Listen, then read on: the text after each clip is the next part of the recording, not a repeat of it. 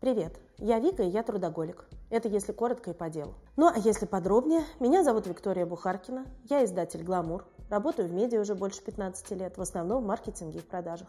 Мне 40 лет, у меня есть научная степень из МГУ и Executive MBA престижной европейской школы.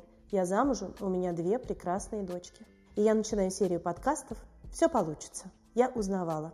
Мы попробуем разобраться, как быть востребованным в профессии, как реализовать свой внутренний потенциал – как этот потенциал, по сути, найти и увеличить? Чему, когда и, главное, зачем учиться? И вообще, работают ли сегодня классические подходы к образованию? Какие страхи не дают нам двигаться вперед? Почему мы не можем достигнуть цели, а иногда и просто понять, в чем же она, наша цель?